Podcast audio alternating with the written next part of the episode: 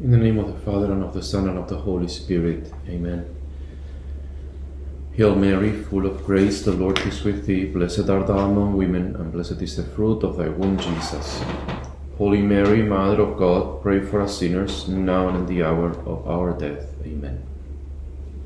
In the name of the Father, and of the Son, and of the Holy Spirit. Amen.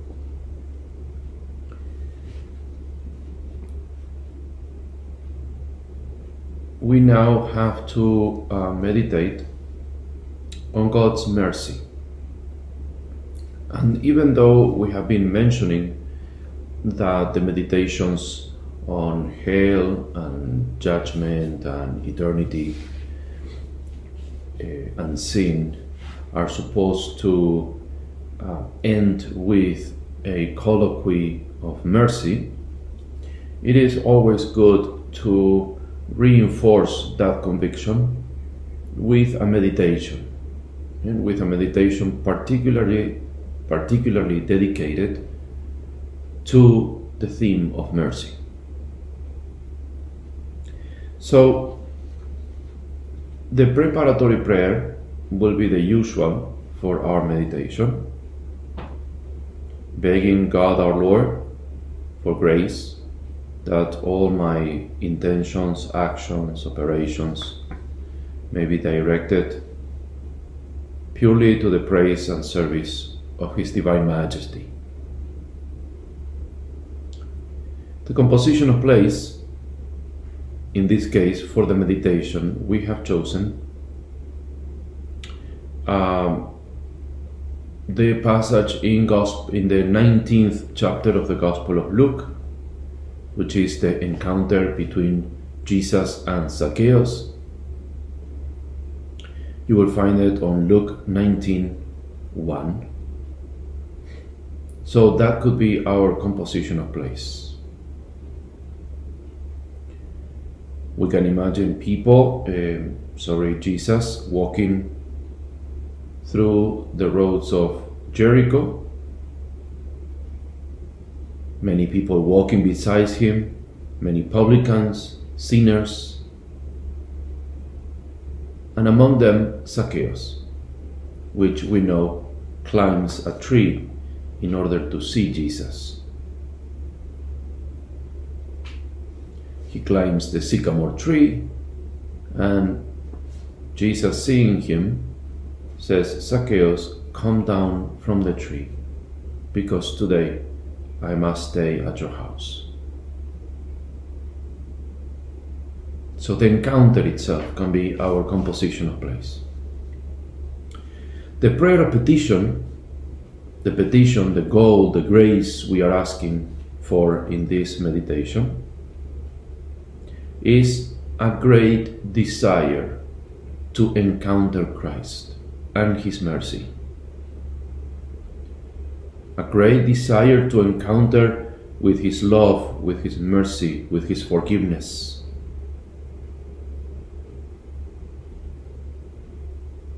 Our Lord says, Come to me, all you that are labor and are heavy laden, and I will give you rest.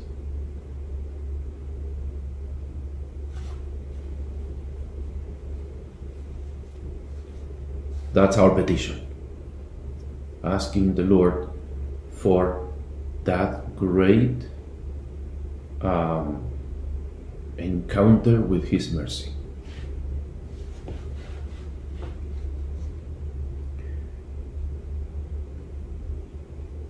And as we begin our points for meditation, we can go back to that encounter with Jesus, uh, between Jesus and Zacchaeus. Again, chapter 19 of Luke, verse 1. And first of all, we have to say that Zacchaeus was not only a tax collector, because uh, Matthew was also a tax collector, but he was a chief tax collector. And he was very rich, very wealthy. And So when Jesus passed near his house, Zacchaeus sought to see him. That's what the Gospel of Luke says sought to see Jesus. And he wanted to do it at all costs. And for this purpose, being small in stature, that day he climbed up into a tree to see him. And he indeed saw Jesus. And then Jesus asked a place in his house, but he also asked for a place in his heart. Zacchaeus was converted. He changed his life. And remember that conversion is not just being sorry for one's sins or um, being forgiven for sins. Conversion means a lot more. Conversion means a change in our heart. Conversion means a change in our mind, in the way we see things, in the way we judge things. We go from judging according to worldly standards to judging according to the principles that God and His revelation teaches. So Zacchaeus was converted. His mind and his heart changed. And that is why he starts seeing things in a different way. He gave half of his possession to the poor. He promised to restore four times what he had defrauded. He redressed any wrong that he had done to others. And seeing all this, seeing that Zacchaeus had changed in the ways he thought and judged, our Lord exclaims, Today salvation has come to this house, since he also is a son of Abraham. So, in the light of this gospel text, we can reflect on a number of things. First, on man's smallness, how small man can be. Second, on God's infinite greatness and generosity. And finally, on God's mercy. So, the first point man's smallness. In the book of Genesis, we read this great line, which we also remember every year on Ash Wednesday. Remember that you are dust and to dust you shall return. And these words recall our beginning because God made us out of dust, out of the earth, the book of Genesis says. And therefore, that's our beginning, and that's what we are going back to, at least our physical existence is, because we are dust. These, these words recall the work of God, who called the whole world and man from nothing to existence. He created man from the dust of the earth, as the second chapter of Genesis says. But these words also recall our end, because we are going to be dust. And it is so evident this truth is confirmed by the history of humanity and by the experience of every man. These words speak of our death, which brings an end to the life as we see it now. But also, these words Remember that you are dust, and to dust you shall return. Also recall our sins, because our condition as sinners tells us that we are dust. And remember what we said before sin means separation from God. Now, God, as our Father and as our greatest benefactor, calls man to freedom. In each person, there is a desire to be free. But this desire almost always tends towards slavery and oppression because we don't choose the right way to freedom, the right path to freedom. And in man's desire for freedom, there is a hidden temptation to actually deny to actually deny his own freedom. Man wishes everything and he wishes to be able to do everything and then he forgets that he is a finite created being. Remember what happened to Adam and Eve in the book of Genesis. They claimed to be God, they wanted to be God. They wanted a greater gift, a greater freedom, a greater capacity to judge good and evil. They wanted to be like God.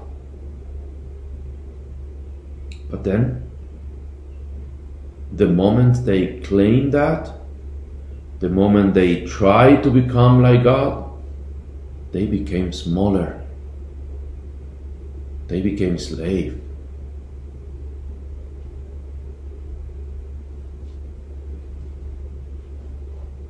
They lost all their gifts, we know that.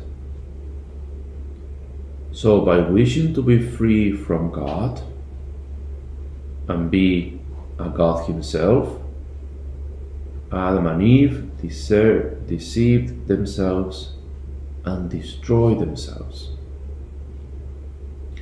By sinning, man lies to himself. We lie to ourselves. We separate from the truth and we separate from our own dignity. By seeking autonomy and self sufficiency, we deny God and we deny ourselves. That's how small we are. By denying God uh, or not recognizing His authority, which is about the same, by not recognizing the authority of the one who is the beginning and the end, the Alpha and the Omega, the all powerful, the all loving and all wise. Man corrupts the order established by God, and he corrupts our interior balance. We corrupt the balance that is supposed to exist within us when there is harmony with our Creator, there is also harmony within us.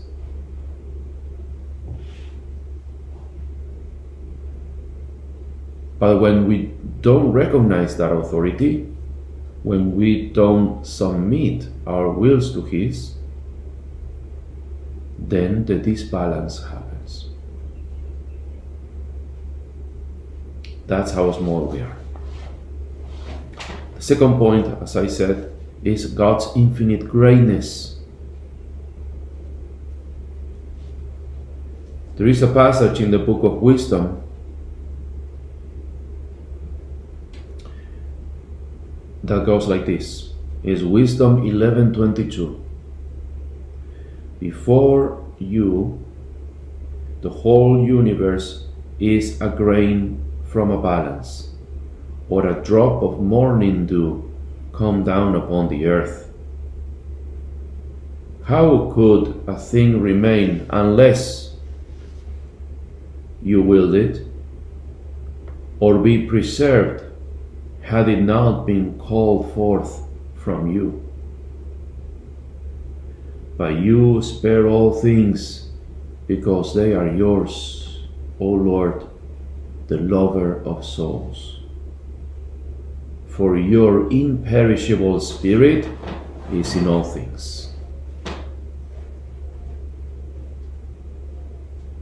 God is the only being necessary. Is the all powerful, is the all loving, is the all wise.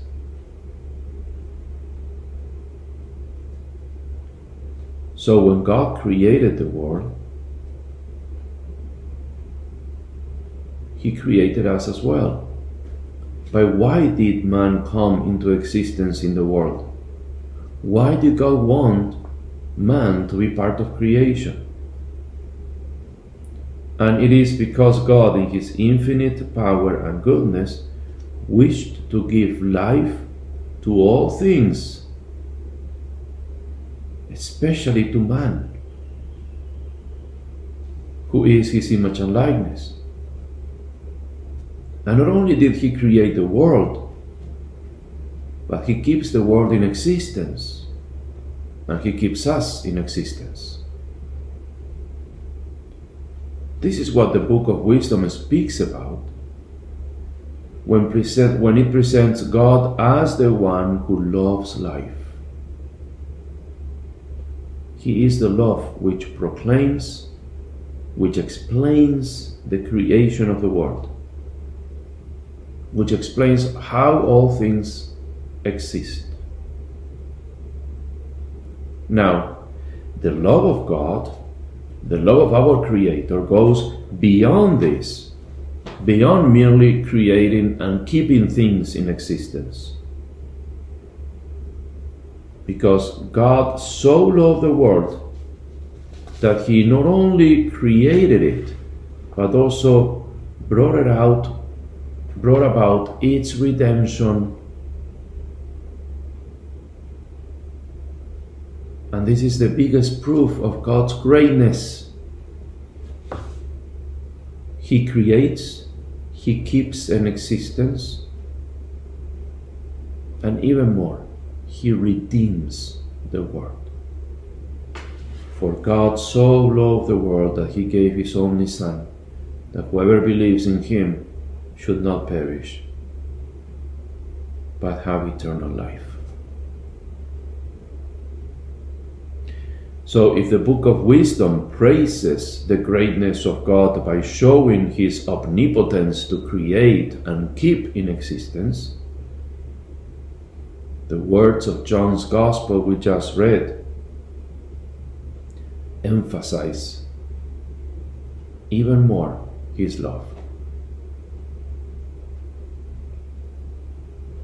It was infinite love that caused God to go as far as to give us his only begotten Son. Thus, there exists a close relationship between the order of creation and the order of salvation.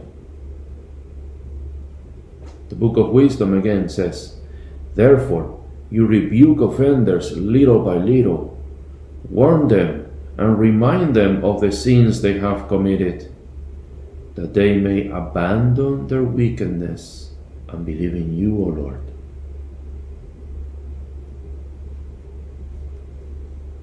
God so loved the world that he gave his only Son, that whoever believes in him might not perish, but might have eternal life.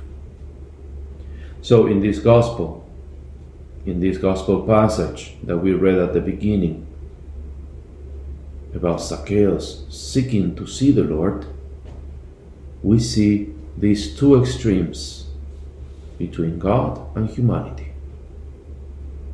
We are all represented in Zacchaeus. Zacchaeus embodies the whole of humanity.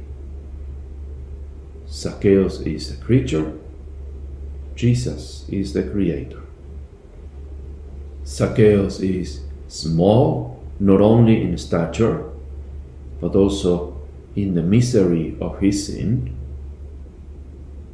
And Christ is the all great, the Almighty, the one who creates and the one who redeems. So, let us now, in the, this last point, let us quickly talk about this encounter between sin and mercy, between Zacchaeus and Jesus. As I said before, in Zacchaeus, every human heart is represented because every human being who lives in this visible world, in the midst of temporal things, is at the same time profoundly aware of the presence of God, who penetrates his whole life, and also deeply aware of his need for forgiveness. As Zacchaeus longs to see Jesus, every man longs to possess God. Zacchaeus strives to see Christ, to see the face of Christ. Or like the like Psalm 42 prays, like the deer that yearns for running streams, so my soul is yearning for you, my God.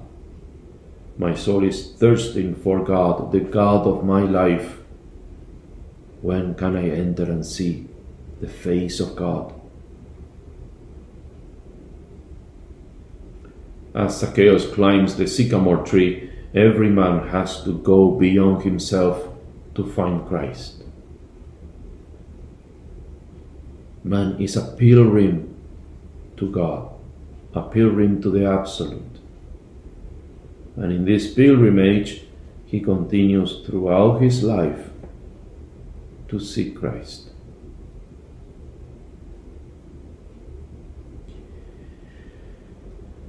To see Christ, to see God, is the deepest desire of the human spirit.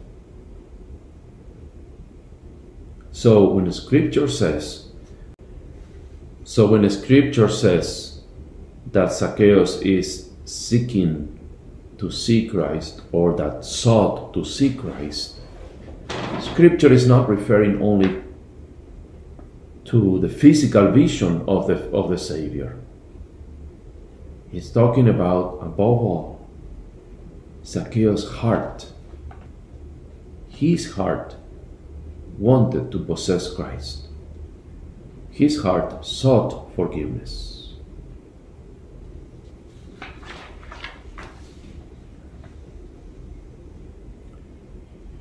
Through the incarnation, Jesus Christ, as the Son of God, makes known the love and kindness and mercy of the eternal God. And in that encounter between, between Zacchaeus and Jesus, we see God's mercy for humanity. Finally, the Gospel says that Zacchaeus received Jesus with joy. Jesus tells him, Come down from the tree, I must stay in your house today. And this encounter produces joy. I will praise your name forever, my King and my God. Psalm 145 praise. This has to be our answer.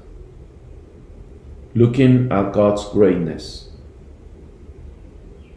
at God's goodness, and at the same time looking at how small we are in our existence, in our sins, our heart has to burst into praise because God has deigned to come down to us. Being so small as we are, so low in our sins, our God has deigned to give us joy through His forgiveness. And at the same time, in this Psalm 145, the psalmist exhorts every creature and all the works he created to bless the Lord, to speak of the glory of his kingdom, to proclaim the power of his love. Gracious and merciful is the Lord, slow to anger and of great kindness. Good to all, compassionate towards all his creatures.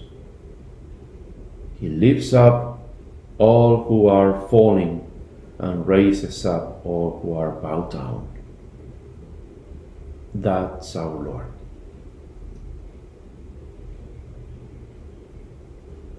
Thanks to this praise, we can ascend as Zacchaeus did by climbing up the tree to see Christ.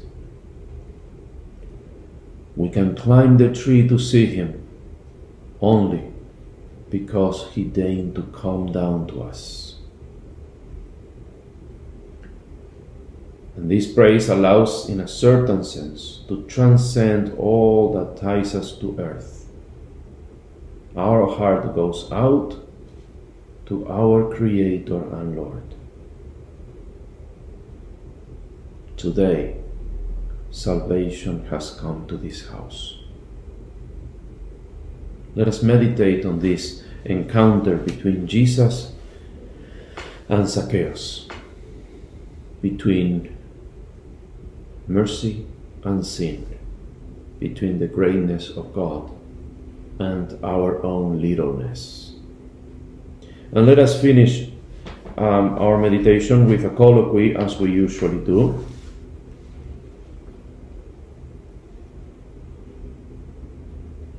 And in the same way that Zacchaeus expressed his conversion, his change of heart and mind, in the same way that he expressed his repentance for the sins of his life. Let us also express our Lord, our change, the change of mind we want to effect in our life. Zacchaeus says, Behold, Lord, half of my goods I give to the poor, and if I have defrauded anyone of anything, I restore it fourfold. We cannot do less. Christ has come to encounter me, and He has called me by name. He has just associated me with His very life. I am a Christian. I believe in Christ only because He invited me. And even though many times I was not faithful to Him, He kept calling me. Calm down. Calm down for the tree, for I must stay at your house today. So before His merciful love, I should ask, what have I done for Christ? What am I now doing for Christ? What ought I do for Christ? In the name of the Father, and of the Son, and of the Holy Spirit. Amen.